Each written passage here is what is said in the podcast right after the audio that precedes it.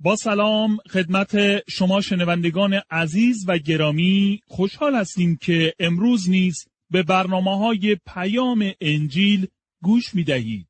از شما دعوت می کنیم به برنامه مطالعه و بررسی کلام خدا که توسط دکتر جان برنون مگی تهیه شده است توجه کنید. کتاب حزقیال فصل 17 موضوع اصلی این فصل عبارت است از مسئله عقاب ها. در حزقیال فصل 17 آیه یک الی دو می‌خوانیم. خداوند با من سخن گفت و فرمود ای انسان خاکی برای قوم اسرائیل داستانی تعریف کن و مثلی بیاور. به ایشان چنین بگو.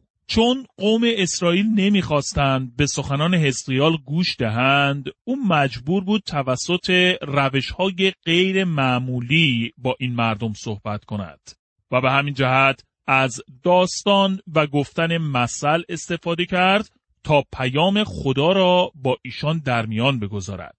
در حزقیال فصل 17 آیه 3 الی 6 می‌خوانیم. عقابی بزرگ با بالهای نیرومند و پن و پرهای رنگارنگ به لبنان آمد و سربلندترین شاخه یک درخت سرب را کند و به شهر تجار و بازرگانان برد. سپس تخمی از سرزمین اسرائیل گرفت و آن را در زمینی حاصلخیز در کنار نهری کاشت تا به سرعت مانند درخت بید ریشه کند. این نهال رشد کرد و تبدیل به درخت موی کوتاه و پهن شد. شاخه های آن به سوی عقاب رو به بالا نمو کرد و ریشه های آن در اعماق زمین فرو رفت و شاخه های قوی و برگ های انبو تولید نمود. منظور از عقاب بزرگ در اینجا بابل و نبوکت نصر پادشاه حکومت بابل است. عقاب سمبولی است که در آیات دیگر کتاب مقدس نیز برای نشان دادن بابل به کار برده شده است. در ارمیا فصل 48 آیه 40 در ارتباط با نبوکت نصر چنین نوشته شده است. خداوند می‌فرماید عقابی با بالهای گشوده بر فراز موآب پرواز خواهد کرد و برای تخریب و نابودی بر آن فرود خواهد آمد. و همچنین در ارمیا فصل 49 آیه 22 می‌خوانیم دشمن مانند عقابی با بالهای گشوده بر شهر بسره پرواز کرده بر آن فرود خواهد آمد. در آن روز جنگاوران عدوم مانند زنی که در حال زاییدن است حراسان و پریشان خواهند شد. با توجه به دانیال فصل هفت آیه چهار دانیال حکومت بابل را دید که به صورت شیری که دارای بالهای عقاب است از سمت دریا برخواسته و بزرگ می شود. بنابراین در اینجا تصویری از نبوکت نصر پادشاه بابل را می بینیم که خواهد آمد تا درخت را از ریشه درآورد. منظور از درخت چه کسی است؟ درخت به قوم اسرائیل و به طور خاص به خاندان سلطنتی داوود اشاره می کند. نبوکت نصر حمله کرده و آن را نابود خواهد ساخت. و این دقیقا آنچه است که برای صدقیا اتفاق افتاد. در ازغیال فصل 17 آیه 7 می‌خوانیم اما روزی عقاب بزرگ دیگری با بالهای نیرومند و پرهای بسیار پدیدار گشت. درخت با دیدن این عقاب ریشه ها و شاخه های خود را به سوی او گستراند تا بلکه این عقاب او را بیشتر سیراب نماید. عقاب دیگر مصر است که در آن زمان هنوز قدرت بزرگی محسوب می‌شد. صدقیا توسط نبوکت نصر بر تخت سلطنت نشسته بود و آنها با یکدیگر عهد و پیمان بسته بودند. اما صدقیا پیمان را شکست و به حکومت مصر روی آورد. در اینجا این کار با تصویر ریشه ها و شاخه هایی که به سمت عقاب دیگر گسترانیده شده نشان داده شده است. درخت انگور ریشش را به سمت سرزمین مصر گسترانده و در جستجوی این است که از آنجا قدرت بیابد. ولی هیچ قدرتی در آنجا نخواهد یافت چون حکومت مصر شکست خواهد خورد. نبوکت نصر مصر را گرفت و آن را نابود کرد و مطیع خود گردانید. و اکنون حزقیال معنی و مفهوم این مثل را توضیح می دهد. در حزقیال فصل 17 آیه 12 الی 18 می‌خوانیم. از این قوم یاقی بپرس که آیا معنای داستان عقاب را می‌دانند به ایشان بگو که عقاب اول پادشاه بابل است که به اورشلیم آمد و پادشاه و بزرگان مملکت یعنی سربلندترین شاخه صرف را با خود به بابل برد. سپس با یکی از اعضای خاندان سلطنتی یعنی همان تخمی که در زمین حاصلخیز کاشته شد عهد بست و او را قسم داد که نسبت به او وفادار بماند. به این ترتیب پادشاه بابل بزرگان قوم را تبعید کرد تا یهودا ضعیف شده دیگر نتواند سربلند کند بلکه نسبت به عهد خود وفادار بماند با وجود این پادشاه یهودا سر به شورش گذاشت و هیئتی به مصر یعنی نزد همان عقاب دوم فرستاد تا سپاهی بزرگ همراه با اسبان بسیار از او دریافت کند. ولی آیا او با چنین پیمان چکنی ها کاری از پیش خواهد برد؟ آیا به پیروزی دست خواهد یافت؟ به هیچ وجه. به حیات خود قسم که پادشاه یهودا در بابل خواهد مرد چون برخلاف پیمانی که با پادشاه بابل بسته بود عمل کرده است.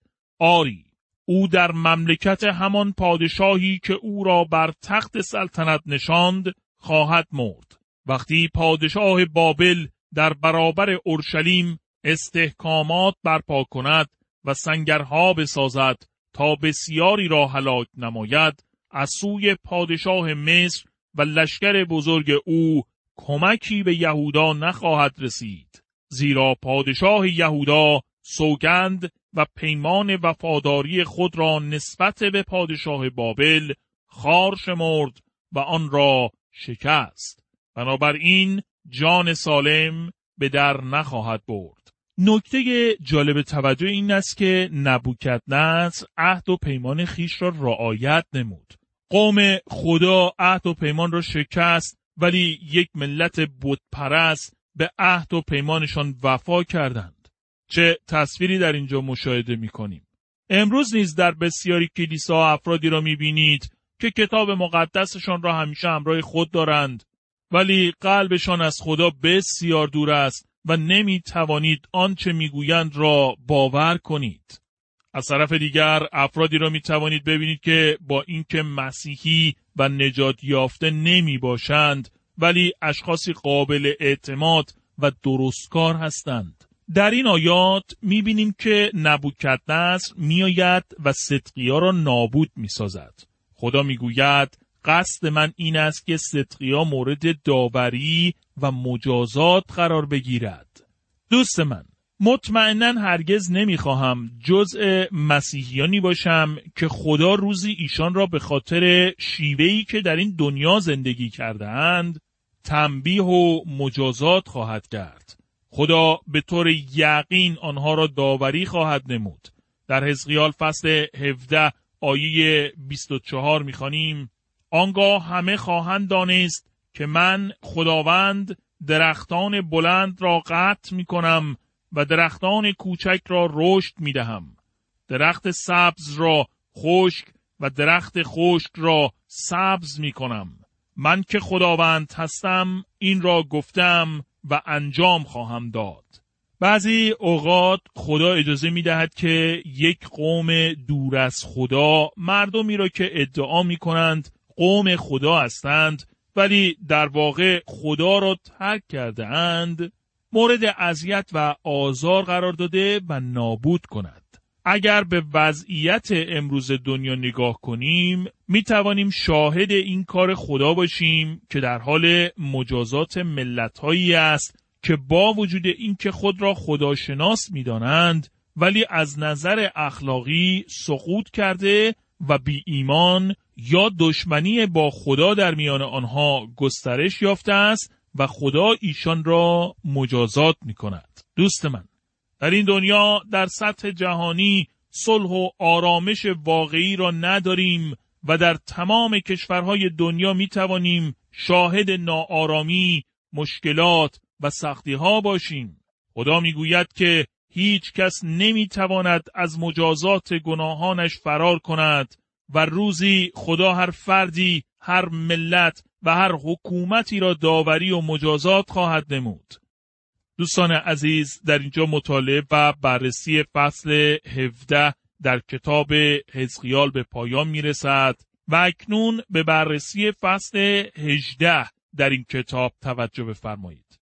کتاب حزقیال فصل 18 موضوع اصلی این فصل عبارت است از اورشلیم نمونه ای از این حقیقت که مزد گناه مرگ است.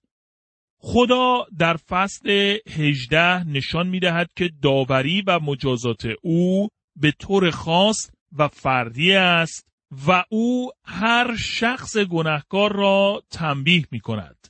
در حزقیال فصل 18 آیه یک الی دو می‌خوانیم بار دیگر خداوند به من پیغامی داد و فرمود چرا مردم در سرزمین اسرائیل این ضرب المثل را به کار می‌برند که قوره را پدران خوردند و دندان فرزندانشان کند شد دوباره در اینجا کاملا آشکار است که حزقیال نظرات خود را بیان نمی کند بلکه آنچه را می‌گوید که کلام خداست مسئله در میان قوم اسرائیل رواج داشت که دوباره توسط ارمیا عنوان شده است. در ارمیا فصل 31 آیه 29 می‌خوانیم در آن زمان دیگر این ضرب المثل را به کار نخواهید برد که فرزندان جور گناهان پدرانشان را می‌کشند و همچنین در مراسی ارمیا فصل 5 آیه 7 نوشته شده است پدرانمان گناه کردند و مردند و اینک جور گناهانشان را ما می‌کشیم. من معتقدم که مردم این مثل را بر اساس آنچه در کتاب خروج فصل 20 آیه 5 گفته شده ساختند. در برابر بوتا زانو نزن و آنها را پرستش نکن زیرا من که خداوند خدای تو می باشم خدای قیوری هستم و کسانی را که با من دشمنی کنند مجازات می کنم. این مجازات شامل حال فرزندان آنها تا نسل سوم و چهارم نیز می گردد. مشکل این است که نتیجه گیری که از این مثل کرده اند اشتباه است. این خطری است که بینیم به وجود می آید وقتی که آیه ای را بدون در نظر گرفتن متن آن از متن اصلی خارج نموده و آن را برداشت و تفسیر کرد. در واقع یک مسئله اشتباه است. پدران قوره خوردند دندان فرزندان کند شده است و یا به عبارت دیگر فرزندان جور گناهان پدران را می‌کشند و یا فرزندان باید مجازات گناهان پدران را پرداخت کنند در شرایط و اوضاع خاصی شاید این موضوع حقیقت داشته باشد ولی خدا هر فرد را مجازات می کند. پدر و پسر هر یک بر طبق رفتارش داوری و مجازات می شوند. این مربوط به داوری ابدی نیست بلکه در مورد داوری و مجازات در این زندگی بر طبق اطاعت یا نااطاعتی آن فرد از خدا می باشد.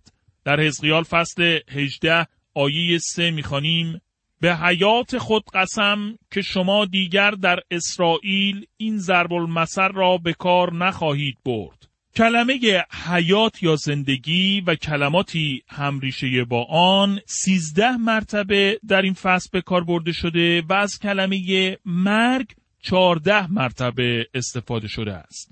در اینجا زندگی و مرگ نشان داده شدند. ولی منظور زندگی ابدی یا مرگ ابدی نیست که خدا در مورد آن سخن می‌گوید خدا درباره شیوهی که هر فرد را در این زندگی و در این دنیا داوری می کند صحبت کرده است. بایستی تمام این فصل را از همین دیدگاه مورد بررسی قرار دهیم. حزقیال فصل 18 آیه 4 می‌گوید چون جان همه برای داوری و محاکمه در دست من است. چه جان پدران چه جان پسران. و قانون من برای داوری این است. هر که گناه بکند فقط خودش خواهد مرد. خدا در اینجا تأکید کرد که جان همه در دست اوست. اگر گناهان پدران بر فرزندان قرار گیرد به این دلیل است که فرزندان از راهها و روشهای شریرانی پدرانشان پیروی کردند. هر فردی برای گناهان خودش به مرگ محکوم خواهد شد. در کتاب تصنیه فصل 24 آیه 16 نوشته شده است پدران نباید به سبب گناهان پسرانشان کشته شوند و نه پسران به سبب گناهان پدرانشان. هر کس باید به سبب گناهان خودش کشته شود. این قانون خداست. هر که گناه کند فقط خودش خواهد مرد. خدا هر فردی را داوری و مجازات خواهد نمود. در حزقیال فصل 18 آیه 5 الی 9 می‌خوانیم کسی که خود با انصاف و درستکار باشد و به کوه برای پرستش بتهای اسرائیل نرود زنا نکند و با زنی که در دوران قاعدگیش است همبستر نشود ظلم نکند گروه بدهکار را به او برگرداند مال مردم را نخورد بلکه گرسنگان را سیر کند و برهنگان را بپوشاند قرض بدهد و سود نگیرد از ستم دوری کند و در مورد دیگران درست و بدون قرض قضاوت نماید. و خلاصه تمام دستورات و قوانین مرا اطاعت کند چنین شخص درستکار و نیکوکار است و به یقین زنده خواهد ماند فردی که برای پرستش بتها به کوهان نرفته است فردی درستکار می باشد که فرامین و دستورات خدا را رعایت نموده و با خدا راه می رود. خداوند میفرماید که او به یقین زنده خواهد ماند. خدا اینجا درباره زندگی این دنیا سخن می‌گوید و نه درباره حیات جاودان. خدا چنین فردی را در این دنیا برکت خواهد داد و در اینجا منظور برکات وعده داده شده در عهد عتیق می باشند. فصل 18 آیه 10 الی 13 می گوید ولی اگر چنین شخصی پسری ستم پیشه و یا آدم کش داشته باشد و مرتکب تمام این کارهای زشت بشود و نخواهد آن اعمال نیک را به جا آورد بلکه بر کوهها بتپرستی نماید همسر مرد دیگری را اقفال کند به فقرا و مستمندان ظلم کند مال مردم را بخورد گروی بدهکاران را پس ندهد بت را دوست بدارد و آنها را بپرستد و رباخار باشد آیا این شخص زنده خواهد ماند؟ به هیچ وجه. او به سبب همه کارهای زشتی که انجام داده است خواهد مرد و خونش برگردن خودش خواهد بود. اما یک فرد درستکار ممکن است پسری خطاکار و دور از خدا داشته باشد. خدا آن پسر را داوری و مجازات می کند و نه پدرش را. در ازغال فصل 18 آیه 14 الی 18 می‌خوانیم ولی اگر این پسر گناهکار نیز پسری داشته باشد که تمام گناهان پدرش را ببیند و تصمیم بگیرد خدا ترس باشد و برخلاف روش پدرش زندگی کند برای پرستش بتها به کوه نرود زنا نکند ظلم نکند گرون نگیرد مال دیگران را نخورد بلکه گرسنگان را سیر کند و برهنگان را بپوشاند مستمندان را دستگیری نماید و رباخار نباشد و دستورات و قوانین مرا اطاعت کند او به سبب گناهان پدرش نخواهد مرد بلکه حتما زنده خواهد ماند. اما پدرش به سبب گناهان خودش خواهد مرد چون نسبت به دیگران بیرحم بوده و مال مردم را غصب کرده و اعمال نادرست در میان قوم انجام داده است. از سوی دیگر پسری ممکن است تصمیم بگیرد از پدر شریر و بدکارش پیروی نکرده و مانند اون نشود. در تاریخ اسرائیل چندین نمونه در این رابطه وجود داشته است. آهاز پادشاهی شریر بود اما پسرش حزقیا یک حرکت بیداری روحانی و تجدید حیات اجتماعی را هدایت نمود. یوشیا پادشاهی عالی بود که پدری بدکار و شریر داشت. خدا در این آیات به طور آشکار می‌گوید که هر فرد در این زندگی برای شیوهی که زندگی کرده است داوری می شود. نکته مهم این است که به یاد داشته باشید او در اینجا درباره حیات جاودان صحبت نمی کند بلکه منظور او داوری در این دنیا و همکنون است. او می‌خواهد که قوم اسرائیل این حقیقت را بدانند که این موضوع پایه و اساسی است که او خست داوری ایشان را دارد. اسقیال فصل 18 آیه 19 الی 22 می‌گوید ممکن است بپرسید که چرا پسر برای گناهان پدرش مجازات نمی شود. به این دلیل که پسر درستکار و راستکردار بوده و احکام و قوانین مرا اطاعت نموده است. بنابراین حتما زنده خواهد ماند. هر که گناه کند خودش خواهد مرد. نه پسر برای گناهان پدرش مجازات خواهد شد و نه پدر برای گناهان پسرش. انسان خوب و درستکار پاداش خوبی و نیکوکاری خود را خواهد یافت و انسان بدکردار نیز به سزای اعمال خود خواهد رسید. اما اگر شخص شروری از تمام بدیها و گناهان خود دست بکشد و مطیع احکام و قوانین من گردد و راستی و انصاف را پیشه خود سازد به یقین زنده مانده نخواهد مرد تمام گناهان گذشته او آمرزیده خواهد شد و به سبب راستکرداریش زنده خواهد ماند. حقیقتی که در آیه 20 گفته شده هر که گناه کند خودش خواهد مرد در آیه چهار نیز بیان شده است. در حزقیال فصل 18 آیه 23 الی 24 می‌خوانیم خداوند میفرماید آیا فکر می‌کنید که من از مردن شخص خطاکار شاد می‌شوم؟ هرگز شادی من در این است که او از راه های بد خیش بازگردد و زنده بماند. اما اگر شخص درستکار عدالت را ترک گوید و مرتکب گناه گردد و مانند سایر گناهکاران رفتار کند آیا او زنده خواهد ماند؟ البته که نه. تمام خوبی های گذشتهش نادیده گرفته می شود و به سبب خیانت و گناهی که کرده است خواهد مرد. خدا در اینجا افراد را تشویق به توبه نموده و در مورد گناهکاری هشدار می‌دهد. و حزقیال فصل 18 آیه 29 الی 32 می‌گوید با وجود این شما ای قوم اسرائیل می‌گویید روش خداوند منصفانه نیست. ای قوم اسرائیل آیا روش من غیر منصفانه است یا روش شما؟ ای بنی اسرائیل من هر یک از شما را مطابق اعمالتان داوری خواهم نمود. پس تا فرصت دارید توبه کنید و از گناهان خود دست بکشید تا باعث هلاکتتان نشود.